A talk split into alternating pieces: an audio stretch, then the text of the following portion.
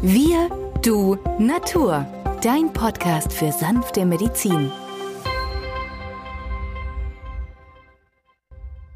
Hallo und herzlich willkommen zu einer weiteren Folge von Wir, du, Natur, deinem Podcast für sanfte Medizin. In der heutigen Folge geht es um die Silberlinde und die Birke. Mein Name ist Benjamin Hartlieb. Ich bin Osteopath und Heilpraktiker und mit mir am Mikrofon ist wieder der Arzt, Biologe und Chemiker Peter Emrich. Hallo Peter. Hallo Benjamin. Ja, Peter, heute soll es um die Silberlinde und die Birke gehen und ihre Heilwirkungen auf unseren Körper.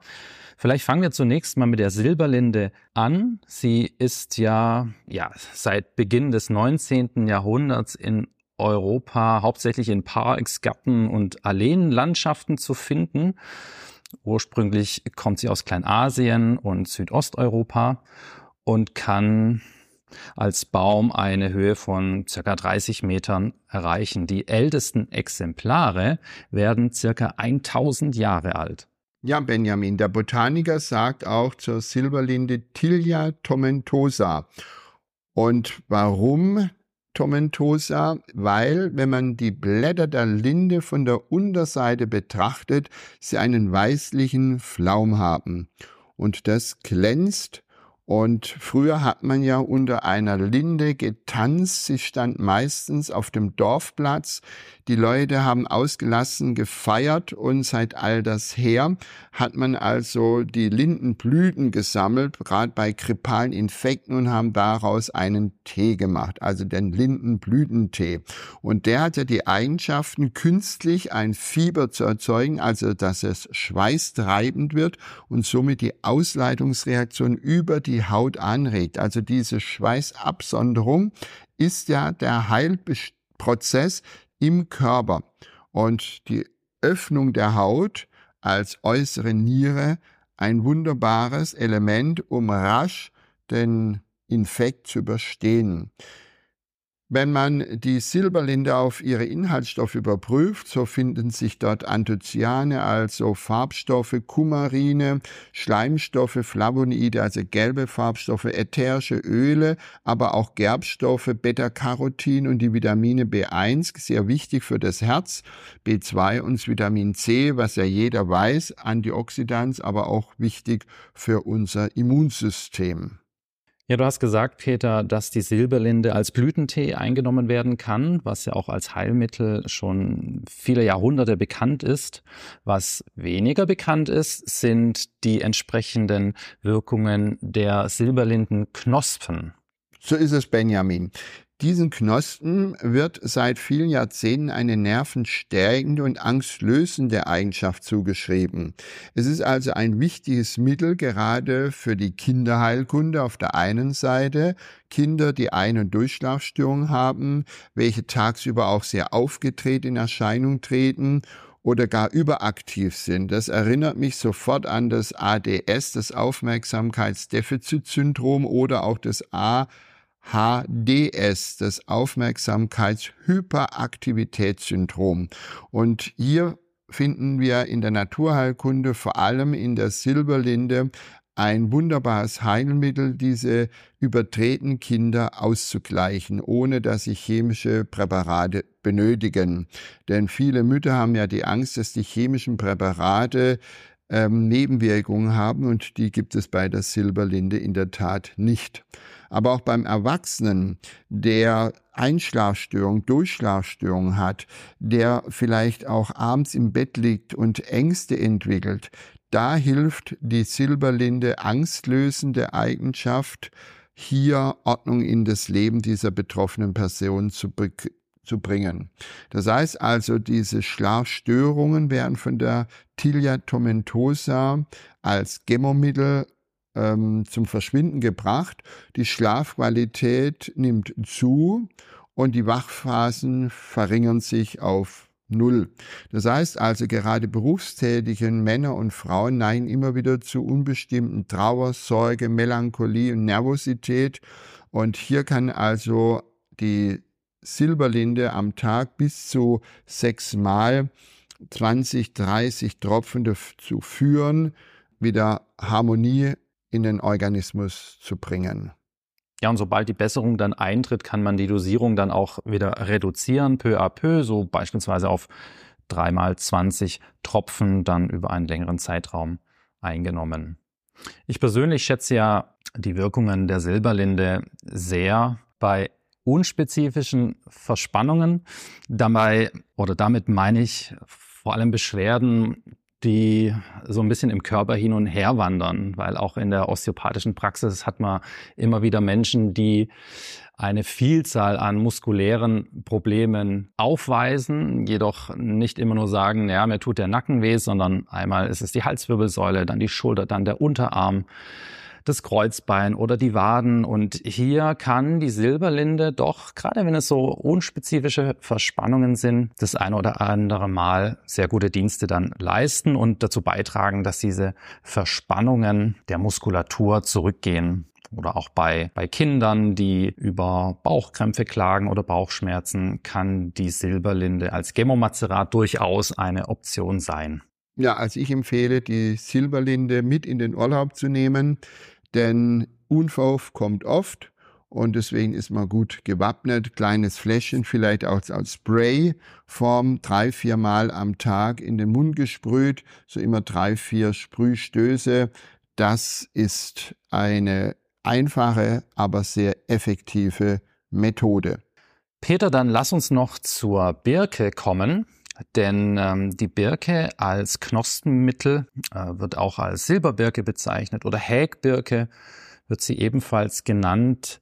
Etwas komplizierter wird es bei den lateinischen Bezeichnungen. Hier findet man einmal Betula alba oder Betula pendula oder Betula verrucosa lympha, wobei in den allermeisten Fällen die Birke als Gemomazerat den Namen Betula alba trägt. Ja, die Birke gehört zur Familie der Birkengewächse der Betulaceen, wie auch der Haselstauch im Übrigen. Im Altindischen bedeutet Birke so viel wie hell sein, glänzend und die Kelten nannten die Birke Betul. Schon seit alters her war die Birke mit ihren hellen Rinde und den durchscheinenden Blättern ein Sinnbild für Licht und wegen ihrer stark entgiftenden Wirkung schätzten gerade die nordischen Völker, die ja einen geringeren Sonnenanteil haben, über das Jahr gerechnet, den Birkensaft zur Entgiftung. Dort wird ja die Birke angeritzt, der Birkensaft im Frühling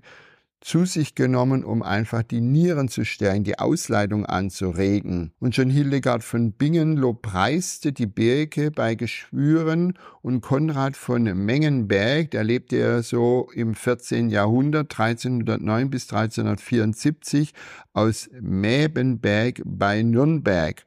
Er ist Autor 22 Schriften unter anderem über Theologie, die Hagiographie, die Moralphilosophie und die naturwissenschaftlichen Themen und er schätzt die Nieren- und die hautreinigen Eigenschaften des Birkenwassers. Also du siehst, Benjamin, die Silberberge ist nicht nur in Nordskandinavien, in ganz Europa, in Nordasien, Nordamerika verbreitet, sondern auch eine lange Tradition steckt in dieser Heilpflanze.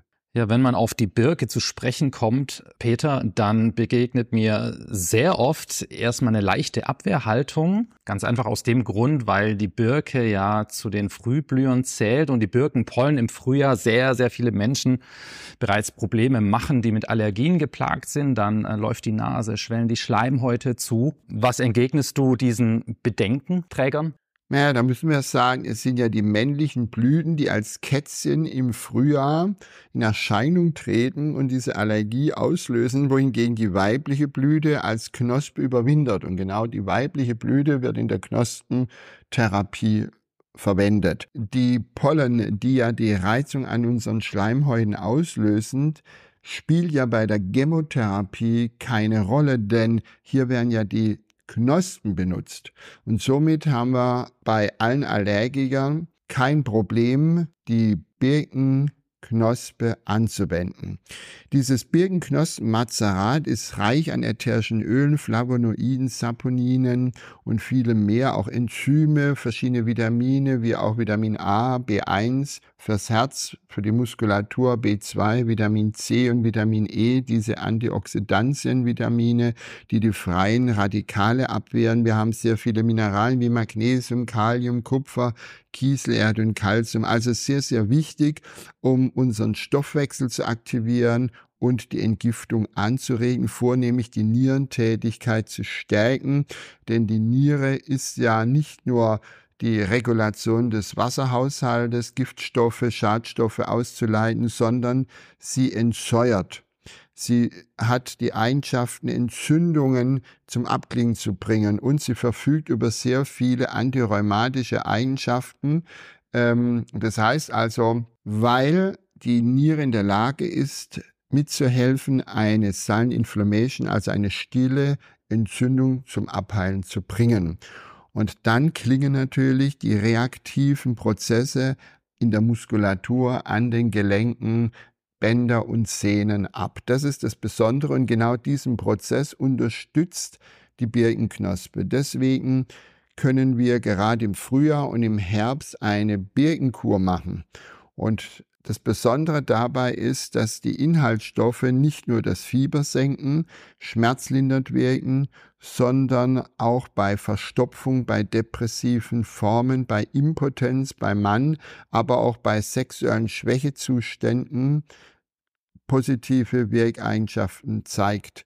Gerade in der chinesischen Medizin hat man ja die Betrachtung, wenn man schlechter hört, muss die Niere gestärkt werden, denn die Niere öffnet sich nach außen am Ohr, beispielsweise die Leber öffnet sich nach außen am Auge.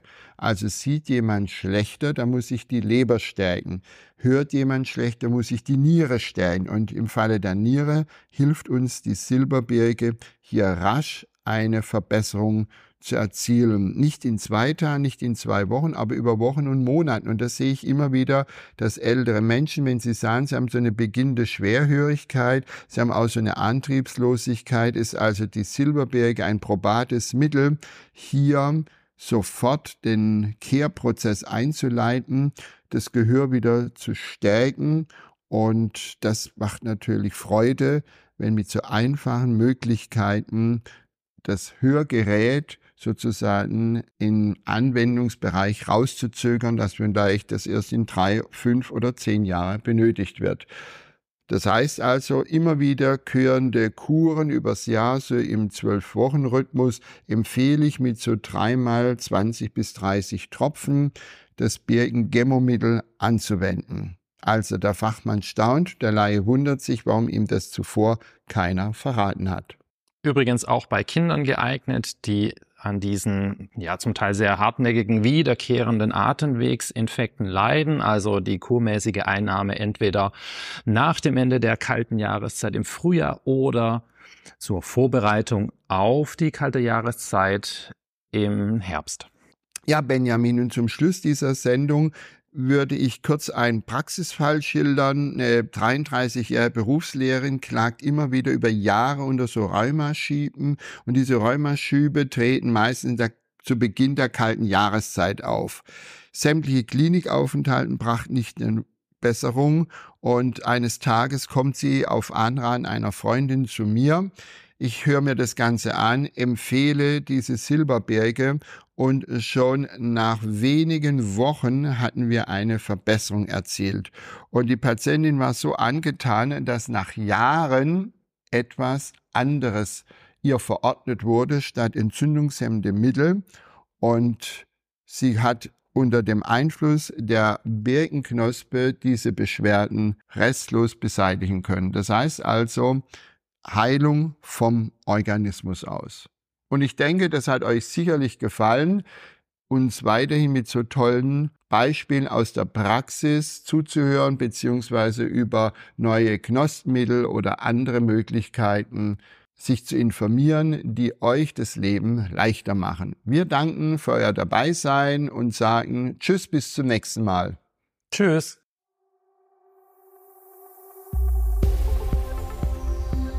Wenn dir dieser Podcast gefallen hat, freuen wir uns über deine positive Bewertung. Damit hilfst du uns, diesen Podcast bekannter zu machen.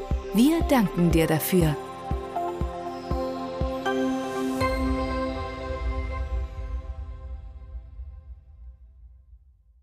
Der folgende Hinweis ist uns wichtig. Alle hier vorgestellten Informationen können nur einen allgemeinen Charakter haben. Sie ersetzen nicht die fachkundige Untersuchung und Behandlung durch deinen Arzt. Bitte wende dich bei anhaltenden Beschwerden an den Arzt deines Vertrauens. Nur auf diesem Wege kann die geeignete Therapie für dich gefunden werden.